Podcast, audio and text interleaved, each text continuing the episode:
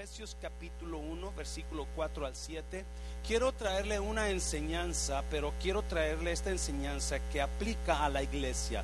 Como usted es iglesia, la iglesia de Dios aplica esto a usted, pero también aplica a nosotros como iglesia en general.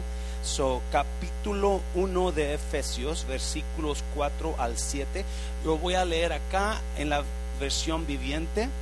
Dice, incluso, antes de haber hecho el mundo, Dios nos amó y nos eligió en Cristo para que seamos santos e intachables a sus ojos. ¿Lo está leyendo conmigo, iglesia? Si quiere leerlo acá conmigo, dice, incluso cuando, antes de haber hecho al mundo, Dios nos amó y nos eligió en Cristo para que seamos santos e intachables a sus ojos. La, antes de que usted naciera, Dios ya lo había amado y elegido, está diciendo. Y la razón que lo eligió Dios a usted es para que usted se parezca a Cristo. ¿Yes? Ese es la, el propósito que Dios, por el cual Dios nos eligió. Él quiere que nos parezcamos más a su Hijo intachables y santos. Jesucristo fue intachable y Él es santo.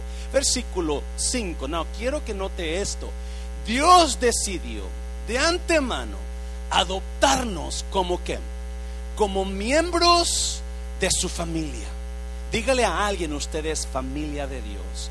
Usted pertenece a la familia de Dios. Dios decidió de antemano, antes de conocernos, antes de crearnos, antes de fundar el mundo, Él decidió adoptarnos para pertenecer a su familia, al acercarnos a sí mismo por medio de Jesucristo. Él nos jaló hacia Él. Me encanta Jeremías cuando dice, con amor eterno te he amado. En otra versión dice, desde la eternidad te jalé hacia mí con amor. I pulled you over to me in love. Dios nos jaló hacia Él. Así mismo, esto es precisamente lo que Él quería hacer y le dio gran gusto hacerlo. Versículo 6. De manera que alabamos a Dios por la abundante gracia que derramó sobre quién iglesia, sobre nosotros, quienes, los que pertenecemos a su Hijo amado. De manera que alabamos a Dios por la abundante gracia que derramó sobre nosotros los que pertenecemos. Dios derramó abundante gracia, porque donde abundaba el pecado, sobreabundó la gracia. Algunos de nosotros debemos estar súper agradecidos con Dios que Dios nos redimió del pecado con su gracia hizo un lado del pecado dando gracias sobre nosotros. Versículo 7. Dios es tan rico en que en gracia y bondad que compró nuestra libertad con la sangre de su hijo, no con la iglesia, ¿verdad? No con el papa, ¿verdad? No con el pastor Mancera. ¿Cómo compró Dios? ¿Cómo compró Dios nuestra libertad? Con la sangre de su hijo nosotros éramos esclavos del pecado. Algunos todavía son esclavos del pecado. Dios quiere comprar su libertad con la sangre y perdonó nuestros pecados. Vamos a orar. Padre, bendigo tu palabra en esta mañana. Dios, te doy gracias por cada persona que está aquí. Ahora yo te pido que usted use estas palabras que van a salir de mis labios, Dios, y que tu Espíritu Santo usted las ponga en los corazones de acuerdo a la necesidad de cada persona. Que usted tome estas palabras y, las, las cambie a la manera que usted, Espíritu Santo, sepa que la persona necesita ministración en el nombre de Jesús. ¿Cuántos dicen amén? Puede tomar su lugar, por favor. Quiero que vayamos al versículo 5. Si me pones el 5 otra vez. Dios decidió de antemano adoptarnos como miembros de su familia al acercarnos a sí mismo por medio de Jesucristo. ¿Sabía usted que usted es miembro de la familia de Dios? Cuando usted conoció a Jesús, cuando usted decidió entregarle su vida a Jesús, a Dios, Dios entonces lo hizo miembro de su familia. Si usted no tiene a Jesús, usted no es miembro de la familia. Usted es creación de Dios, pero no familia de Dios. ¿Me está oyendo? El libro de Juan capítulo 1 lo dice muy claro, ¿verdad? Pero vamos a, ir adelante porque quiero hacer algunas cosas especiales en esta mañana. Ah, ¿Sabía usted que todo lo que existe en esta tierra se va a terminar, verdad? Yeah.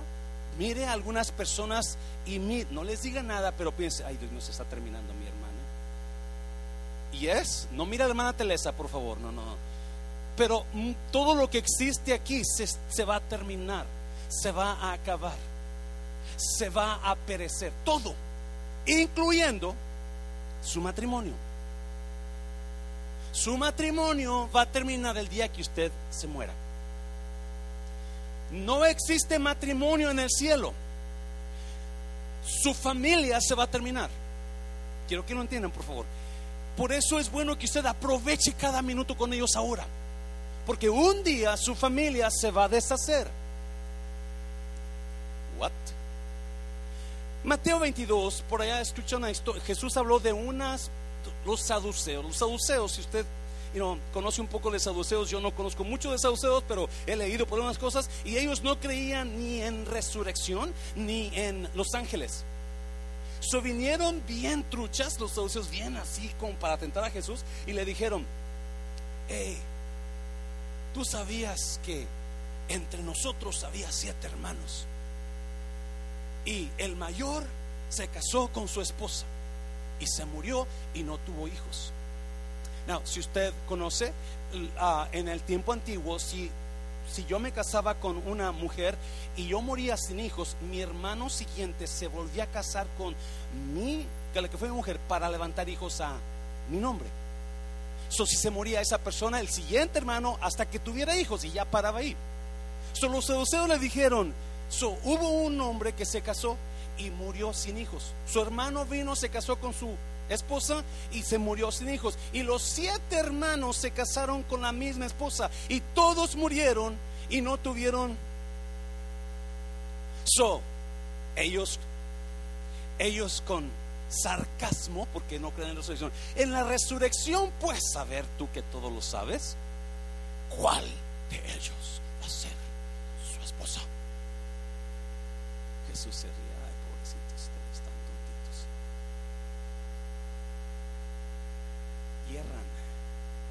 no conocen el poder de Dios ni la escritura. Porque en el cielo no hay matrimonio. En el cielo vamos a ser como, como, no vamos a ser ángeles, como los santos ángeles. Y les dio la torre a los dos porque les dijo, sí hay resurrección, pero no va a ser matrimonial y vamos a ser como los santos y ángeles, porque ellos no creían nada de eso. So, Jesús enseñó que no hay matrimonio en el cielo, no va a haber la relación de esposo y esposa, no va a haber, todos son, vamos a ser una sola familia. No, no lo agarraron. Entienda esto, por favor. Usted y yo, usted y yo vamos a estar en el cielo si usted tiene a Cristo. Si no tiene a Cristo, usted va a estar en otro lugar. Imagino que usted sabe dónde va, ¿verdad? Porque es importante tener a Cristo porque eso define dónde va a pasar la eternidad. So, usted y yo vamos para un lugar que se llama gloria, cielo, eternidad. Y allá la única familia. ¿Cuántos se acuerdan de las familias de aquellos tiempos? No que la familia Martínez, no que la familia aquella es la que tiene la familia y no Puentes son los, son los poderosos de aquí. Allá no va a haber poderosos va a ser una sola familia, una sola familia y vamos a estar nosotros conectados con la sangre de Cristo. Su familia se terminó, everything is gonna finish. Todo se va a terminar aquí. Lo que va a permanecer para siempre es la familia de Dios. Wow. Ya lo entendió, ¿verdad? No su, pero nuestra. Su familia, nuestra familia. Y ahí es donde yo quiero hablar en esta mañana. ¿Me da permiso? ¿Le puedo hablar de la familia? No lo voy a hablar de usted específicamente, pero voy a hablar de la familia de Dios. ¿Yes?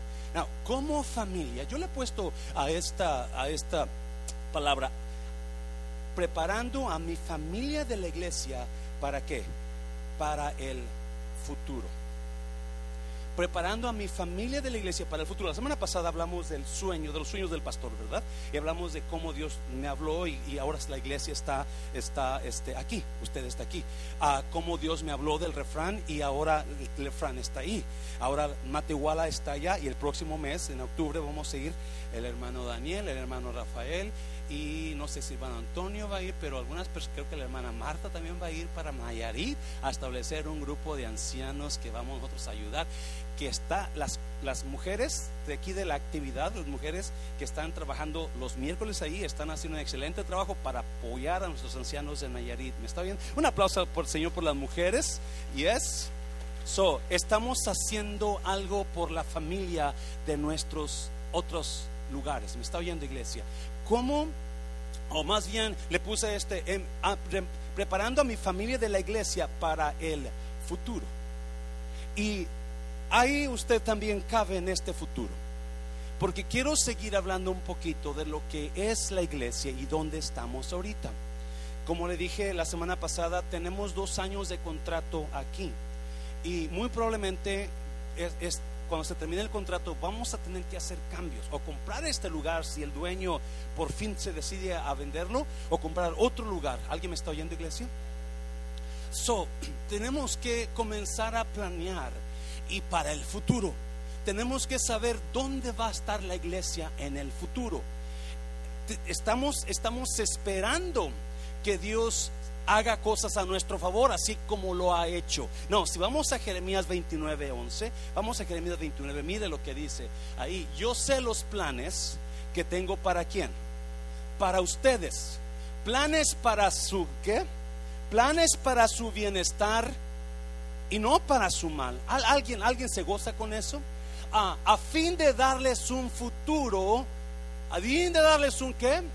Un futuro. Y es lo que estamos haciendo hoy. Esta va a ser una enseñanza ah, lleno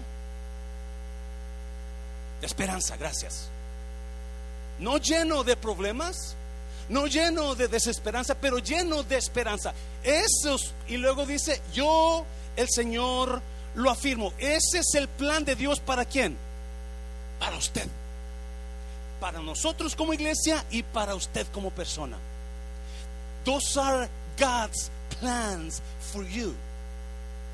No, y yo sé que los planes de Dios son mucho mejor que los planes que usted tiene para usted. Alguien sabe lo que estoy hablando. Cuando yo me vine de México para Estados Unidos, mi plan era llegar aquí un año y regresar a casarme con mi novia que tenía aquel tiempo. Gracias a Dios que los planes de Dios son mejores. Porque todavía estamos aquí y gracias a Dios porque ahora la veo y digo, ay Dios mío, gracias Señor por tu No es cierto, no estoy bromeando. Quita esa parte de su mente, ok. So, mira Efesios capítulo 3, versículo 10. Efesios 3, 10, míralo. al que puede hacer, ¿cómo? Muchísimo más que todo lo que podamos imaginarnos o qué o pedir por el poder que obra eficazmente en nosotros. Oh my God, ya prediqué, ya se puede ir. No, Dios tiene un poder en nosotros que automáticamente ese poder lo hace, lo hace que obre en nosotros para cumplir mejores cosas, mejores planes que los que yo tenía, más grandes. Yo le decía la semana pasada, yo me soñaba con una guitarrita enfrente de unas 50, 100 personas. Dios trajo a Juan Carlos y ahora tiene a Alex aquí y ahora tiene a un grupo de alabanza, no el pastor ya con la guitarrita y con más de 100 personas aquí. Porque Dios, dáselo fuerte, dáselo fuerte. Y Dios no ha terminado con eso. Dios no ha terminado porque todo lo que hace Dios a mi favor lo hace mejor y más grande. Lo hace mejor y más grande. Yes. Por eso quiero hablarle otra vez de la visión para la iglesia. La visión para la iglesia. Quiero hablarle cómo meter a su iglesia, a nuestra iglesia, a nuestra familia en los planes de Dios. Los planes de Dios que son mejores y más grandes que los de usted. Si usted acaba de llegar de su país, prepárese y usted se queda en Dios, prepárese porque usted no sabe hasta dónde Dios lo va a levantar. Yes. Usted no sabe hasta dónde Dios, porque Dios dice que Él, los planes de Él son para bien y no para mal.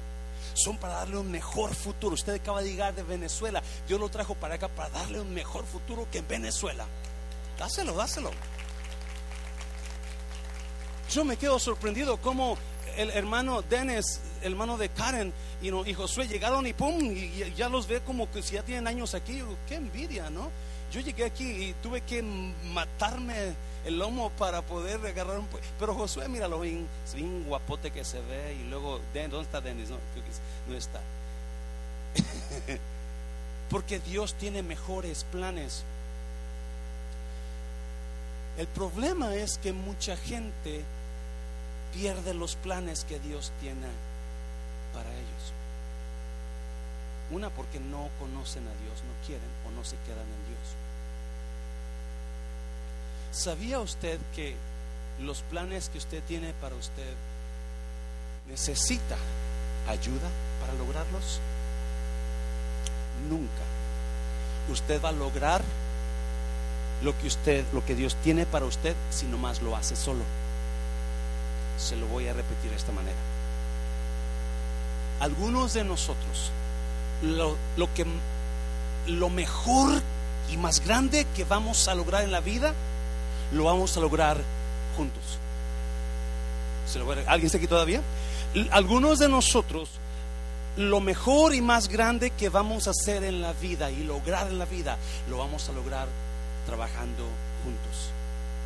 Gracias a Dios que la iglesia es un grupo de gente trabajando unida. ¿Y esa iglesia? Ya, dáselo fuerte, dáselo fuerte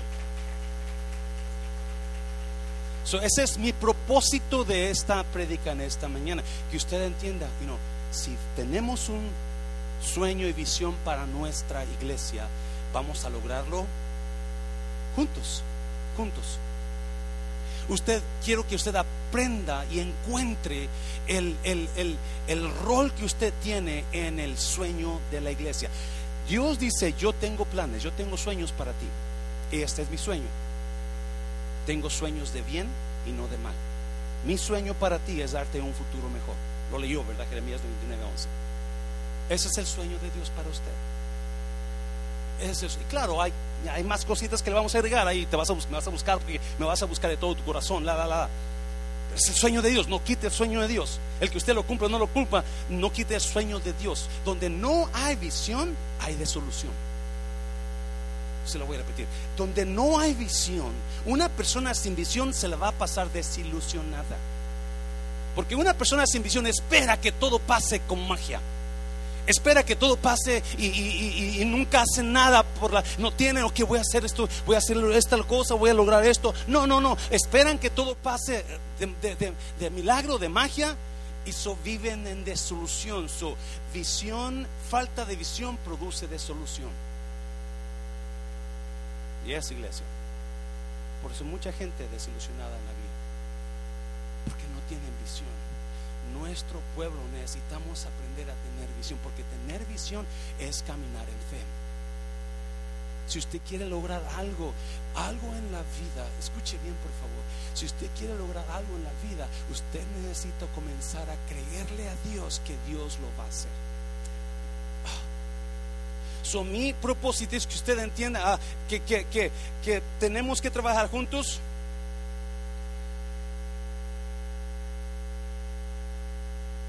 Y que Dios me puso aquí a mí para cumplir un rol en la visión de Dios para esta iglesia y para mi vida. Se lo voy a repetir. Yo estoy en un lugar donde vamos a cumplir un rol vamos a tener un, un área donde vamos a nosotros a encontrarnos con Dios. ¿Por qué me puso Dios ahí? ¿Por qué me puso con esta pareja? So vamos a, a, ver cinco cositas, cinco, cinco verdades de la visión, donde hay visión. Y cuando usted trabaja en visión, cuando usted se pone algo en mente, usted dice, yo voy a lograr esto y vamos a comenzar a orar por ello y vamos a trabajar en ello, vamos a trabajar en ello. So, hay cinco verdades de una persona que trabaja en su visión. Si usted no tiene visión, usted no va a ver mucho, usted va a vivir en desolución. La falta de visión produce desolución desilusión, siempre, siempre. ¿Listos, iglesias? Vamos a ir a ver cinco cositas para que, para que usted ah, se anime a, o busque una visión o qué es lo que quiere lograr con su pareja, con su matrimonio y cómo va a ser parte de su familia, que es la iglesia, que la familia, que es la iglesia, es lo que va a quedar para siempre. ¿Se acordó, verdad? Ya, ya. Ok, número uno, número uno, cinco verdades o cinco acciones que trae la visión a nosotros. Número uno, todo comienza con un sueño. Todo comienza con una visión. Todo lo que existe en el mundo comienza con una visión, con un sueño. No hay nada que pase sin que antes alguien lo soñó. ¿Me está oyendo, iglesia? No hay nada que pase sin que antes alguien lo soñó. Yo uso mucho la palabra intencionalidad, porque el ser intencional en nuestra vida produce resultados buenos para mañana. Se lo voy a repetir. Cuando la intencionalidad me asegura que el futuro va a estar mejor que ahora cuando yo soy intencional en mi visión, cuando yo me pongo algo y voy a hacer algo y yo digo, yo voy a lograr eso y voy a tener que hacer esto para lograrlo, entonces me estoy poniendo en una posición para triunfar mañana. Es iglesia. Si no hay intención, no va a lograr nada. Yo sé que mucha gente dice, no, a mí me gusta más que las cosas pasen cuando pasen. Bueno, ya muchas cosas van a pasar, pero no lo que usted espera pasar. Me está oyendo porque no, es, no tiene visión. Mira, Génesis, vamos a mirarlo rápidamente. Quiero hacer algo al final del servicio. So, Génesis capítulo 37, versículo 6 al 8. Oigan, les voy a contar el sueño que tuve. José les dijo. José tiene un sueño, y si usted se acuerda, y él soñó, ese sueño se levanta emocionado. ¿Cuántos antes y no se levanta? O todavía practica. ¿Sabes qué soñé, Ani? Soñé que, híjole, que la vecina yo le gustaba la vecina. Espero que no le cuente los sueños a, su esposa, pero hay personas que sí se levantan y comienzan a compartir su sueño. ¿Alguien, alguien lo hace? Mira, yo soñé esto, mire, yo soñé esto. A veces algunos sueños los, los tomamos muy a pecho y a veces no, esos sueños como que no. ¿no? So, José viene con sus hermanos y le dice, oigan, les voy a contar el sueño que tuve, les dijo, versículo 7. Soñé, miré, tuve una visión soñé que todos nosotros estábamos en el campo atando manojos de trigo. Mi manojo se mantuvo derecho, mientras que los de ustedes se reunieron alrededor del mío. José tan tonto, tan sonso. No, obviamente yo lo veo a José como un muchacho ingenuo que no sabe que eso le va a molestar a los hermanos. Porque ahora entendemos, si yo le cuento a este hermano que, ¿sabes qué? Pero yo soñé que tú te, me reverenciabas. en lo altísimo.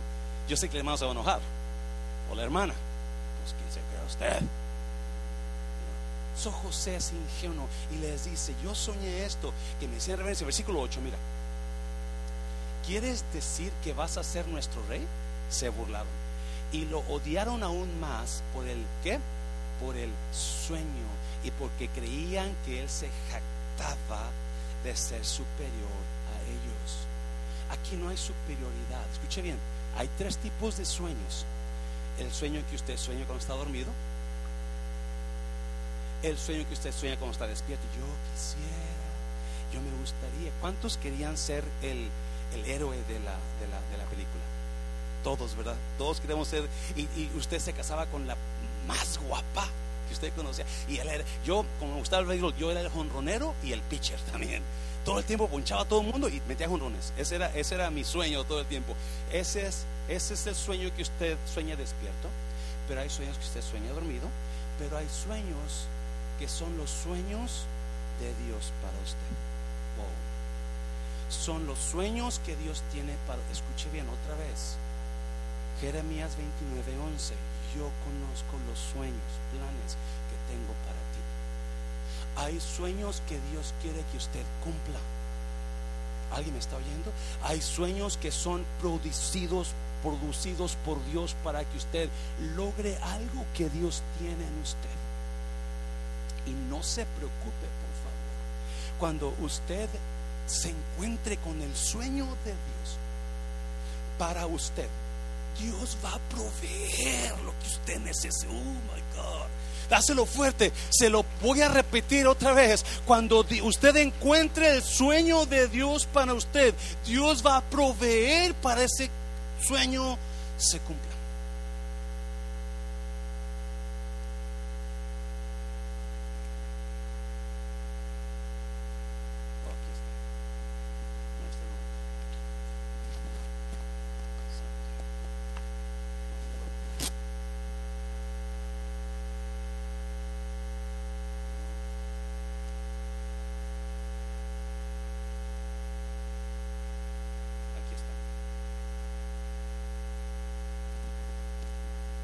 Este es un cheque.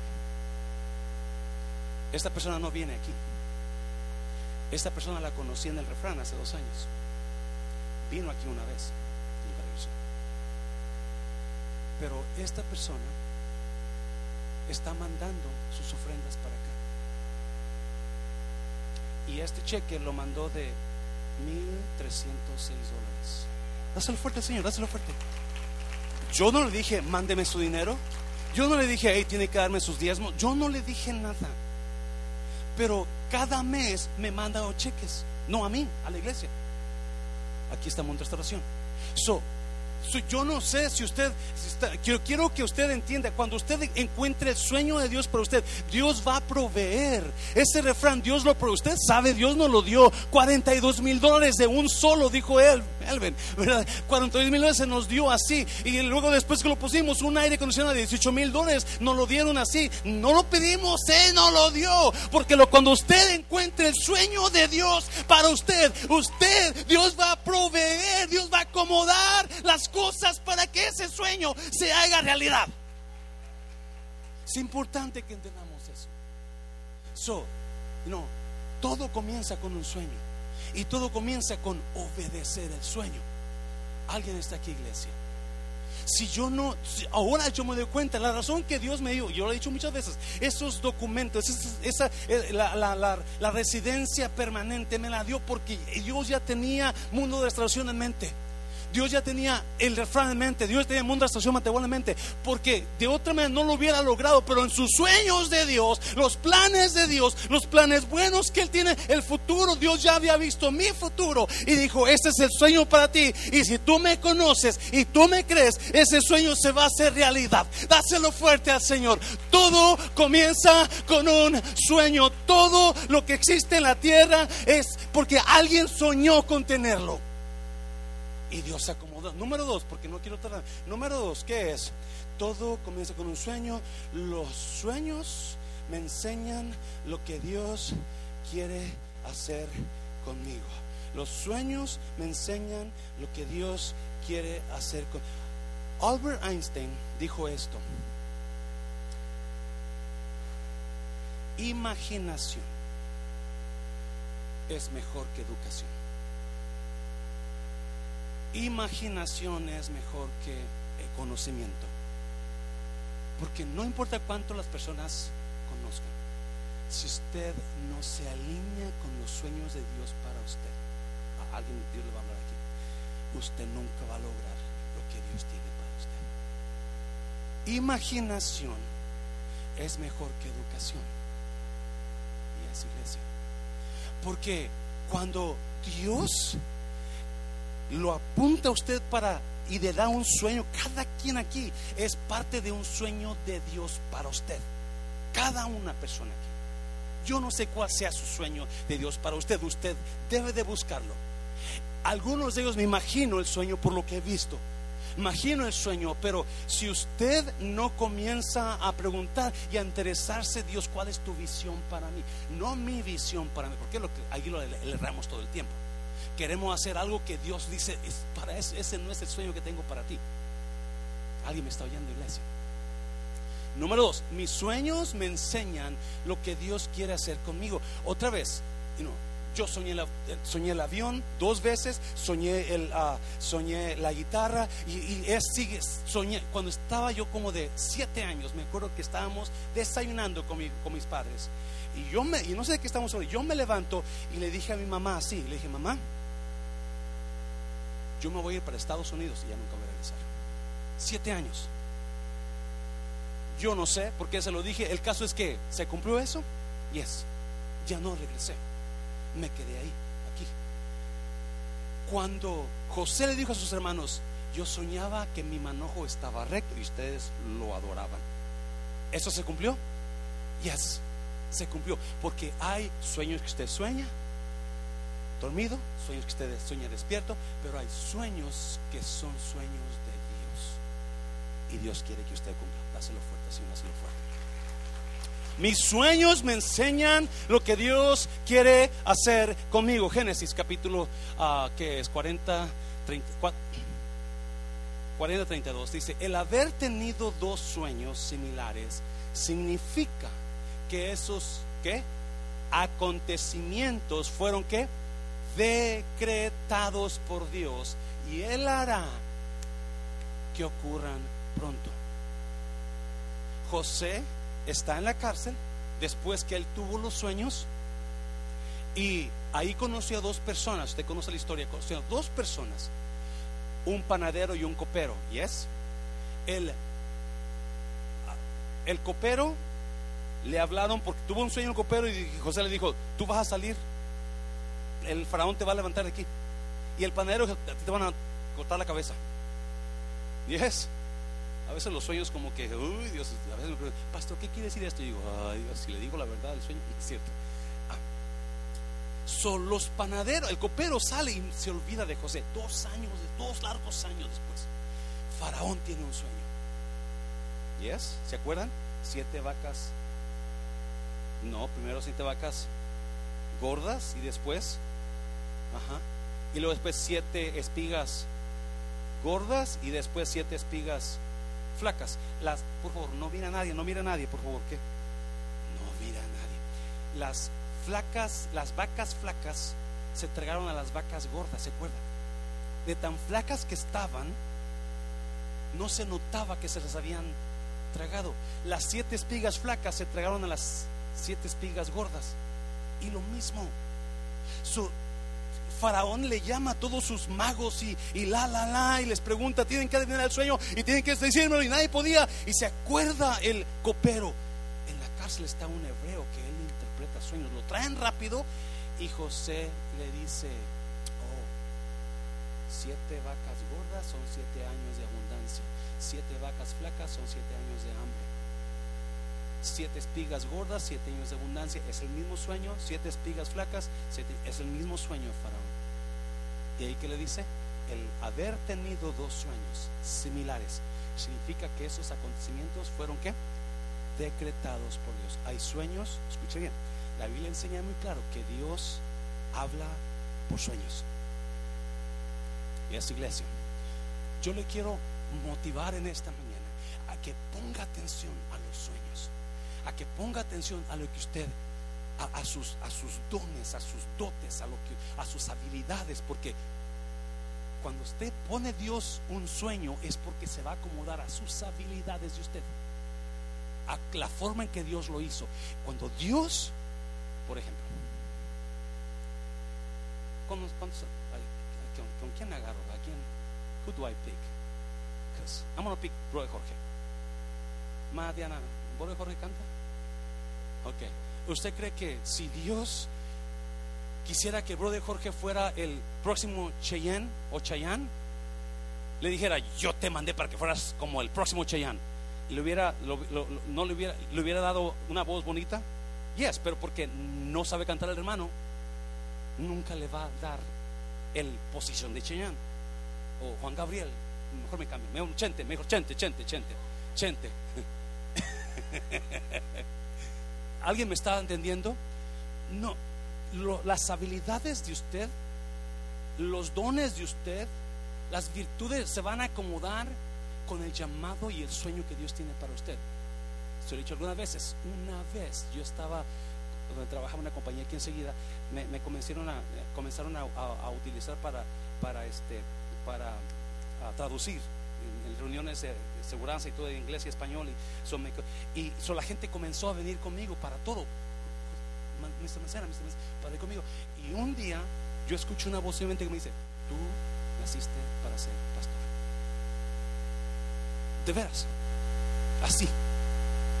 Yo no era pastor todavía, yo ni siquiera pensaba que, pero esa voz vino a mi mente. Porque me interesaba la gente, porque cuando me decían sus problemas, tiene carga por ellos. Y esa voz vino, tú naciste para ser pastor. Los sueños y esos sueños se van a acomodar. los sueños te dicen, te hacen saber el plan de Dios para ti el plan que so, ponga atención a sus sueños, pon, conózcase usted y cuando mire, wow, eso con esto, wow, Dios, entonces yo sé que esto vas a hacer conmigo. ¿Alguien me está oyendo? Dáselo fuerte al Señor. Número tres, porque vamos rápido. Número tres, número tres, mis sueños me definen, mis sueños mis sueños me definen. Mis sueños hablan quién soy yo. Mis sueños le dicen a la gente qué tipo de persona soy. Especialmente ahora, ¿cuántos jóvenes no batallan con el problema de la identidad? Hay un problema, sí, de ansiedad y de, y, de, temor en la mente de los jóvenes, pero hay un problema fuera entre la juventud, que ellos no saben, no se deciden quién son. Otro día platicando con Felipe y Claudia y la familia, y decíamos, este, y Claudia, cuando tengas un bebé, ¿qué es lo que quisieras tener primero? Una niña. Y Felipe, ¿y tú qué quisieras que tuviera primero? No, yo voy a decidir que el niño decida si va a ser hombre o mujer. Obviamente está bromeando Felipe, De otra manera no estuviera aquí ahorita, créanmelo. Pero ese es el problema. De, es, usted conoce la, la, la, confusión que hay con el mundo ahora, con los jóvenes. Ahora ya no te dicen a ti, a los jóvenes, no, no, no quieren que les digas ella o él, tem, ellos. Porque, y ahora es mujer, y también eres hombre. Ese es el problema de identidad que tiene el mundo ahora. Y eso no, iglesia. Pero cuando tengo un sueño, eso define quién soy yo. Por ahí dijo alguien, no existen las personas grandes, existen los sueños grandes. Y una vez que tú tienes ese sueño, ese sueño te hace grande. Visión produce identificación. Visión produce identificación. Cuando tengo gran visión es cuando yo me vuelvo en persona de altura. Sueños pequeños, persona pequeña. Sueños grandes, persona de altura. ¿Alguien me está viendo, iglesia? Es importante que, nosotros entendamos y nuestra mente hispana que está sido traumada por nuestros padres y abuelos y fulano que te decían, tú no sirves para nada, mira, tú eres como tu padre, puro borracho, puro, puro mujeriego. No, no, eso se rompa aquí. Oigo cadenas romper. No, eso es, dáselo fuerte, dáselo fuerte. Y usted y yo vamos a orar por nuestros jóvenes para que se rompan cadenas de ataduras antiguas, familiares, donde maldecían nos maldecían nuestros padres porque eres un tonto, no sirves para nada, es un menso. Mira, mira, si usted usa ese vocabulario con sus hijos o su pareja, párelo. Mis sueños definen quién soy yo. No sé cuál versículo es ahí, brother, puedes poner Génesis 37. Ah, ahí viene quién? Ahí viene el soñador, dijeron los hermanos vamos, matémoslo y echémosle en una cisterna. Luego le diremos a nuestro padre que algún animal salvaje se lo comió. Veremos en qué paran. ¿Sus qué? Porque para ellos José no era José, era él. Porque mis sueños me definen. Mis sueños definen quién soy. Y si nunca sueño, la gente me va a conocer como la persona que pero no como una persona que soñó. Ese. Y es tiempo de que nuestro pueblo se levante y comiencen el americano los morenos, los asiáticos y los hindús a reconocer al hispano como también gente que soñadora. Dáselo fuerte, Señor, dáselo fuerte. Oh my God. Ahí viene el soñador, no José. Ahí viene tu hermano, ahí viene tu carnal, ahí viene este chismoso. No, el soñador. Porque los sueños definen quién soy yo. Me encanta ver personas emocionadas por ayudar, por meterse a, servir en la iglesia, por tocar vidas, por, por hacer cosas que nadie más ha hecho. Me está viendo iglesia.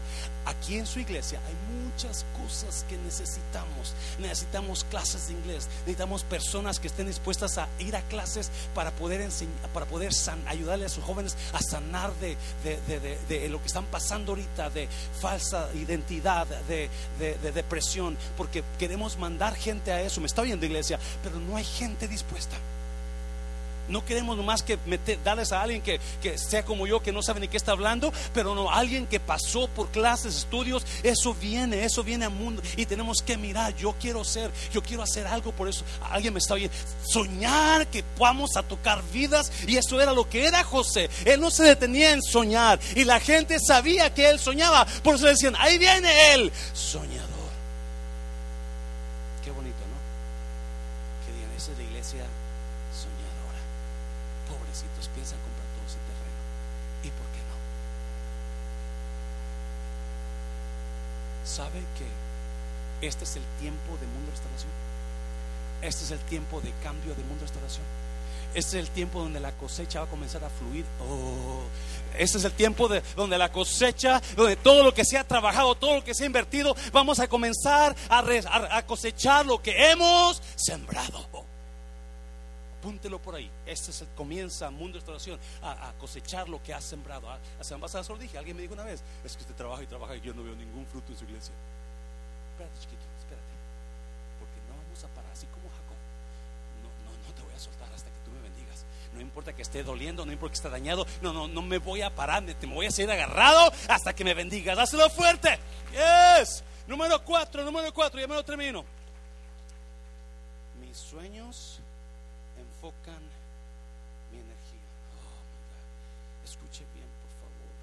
Si usted no tiene ningún sueño, no tiene ninguna meta, no tiene ninguna algo definido a dónde llegar, usted está para allá, para acá, para allá, para acá. Va y viene o va así. Vuelta y vuelta y vuelta. Y por eso le dicen el borrachito ya, porque en lugar, porque ya se emborrachó de tanta vuelta que está de mismo problema, mismo problema, mismo problema. Porque no hay una. Cuando tienes una visión, automáticamente esa visión enfoca toda tu energía, toda tu pasión, toda tu entrega. ¿Me estás oyendo, iglesia? Dáselo fuerte, dáselo fuerte al Señor. Ya, mira, Primera de Corintios, capítulo 9. así que yo no corro como quien no tiene una meta. Cuando no hay una meta, tú estás corriendo en círculos. Cuando no hay una meta, vas para allá y vienes y vas y vienes y vas y no sales del mismo lugar. No por eso es importante que miremos nuestras metas o qué es lo que y no tiene que ser algo grande para comenzar, pues algo pequeño. Y cuando cumpla eso pequeño, viene algo más grandecito y luego más. Y cuando usted acuerde, ya va a estar en un nivel donde va a mirar para atrás y va a decir, wow, lo que ha hecho Dios con esto, dice el salmista. Ya, yeah, es, dáselo. Vamos a poner a nuestra iglesia, nuestra familia, en una posición donde la gente va a mirar y va a decir, oh my God, y pensamos que iba a ser destruida, y mira dónde está ahora.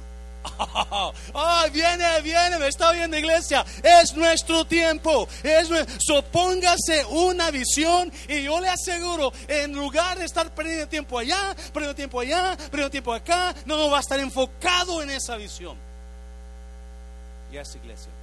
Tres cosas definen mi vida. Mi hija, la iglesia y el refugio. Y a veces batallo porque tengo que estar acá o allá y no tengo el porque la visión me define y ahí gasto mi energía. Alguien me está oyendo. ahí gasto, ahí gasto mi energía y gasto mi dinero. Yes, ya. Todo lo que este servidor da, lo da o para la casa, o para la iglesia, o para el refrán. Usted ve mi chequera, una restauración, una restauración, refrán, refrán, que pagó, que hizo, que comió, que dio unas tarjetas de, gift cards, refrán, refrán, mundación, refrán, mundación, refrán. Eso es lo que tiene mi chequera. Se la puedo enseñar. Porque mi visión está aquí y en ese lugar. Y cuando usted no tiene visión, usted va para allá. Y vamos, allá hay una conferencia. Y ahí va, corre para allá. Y allá hay otra conferencia. Y va, corre para allá. Y va allá esto. Y corre para allá.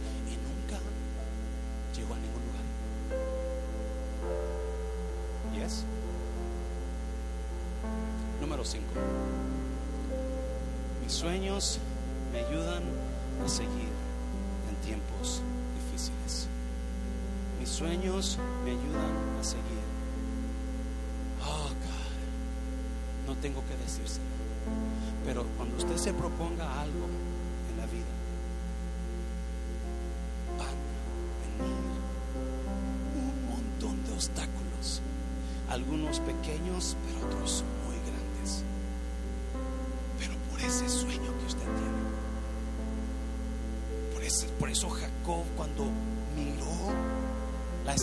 y los ángeles subiendo y bajando y Dios diciéndole, yo voy a estar contigo y te voy a traer y te voy a dar toda esta tierra. Jacob lo agarró para él. Y cuando está peleando con el ángel y el ángel le toca el muslo y ya no puede pelear, Jacob no puede ni, ni siquiera correr, no puede hacer nada, lo único que hace es que se agarra del ángel. Y el ángel le dice, suéltame.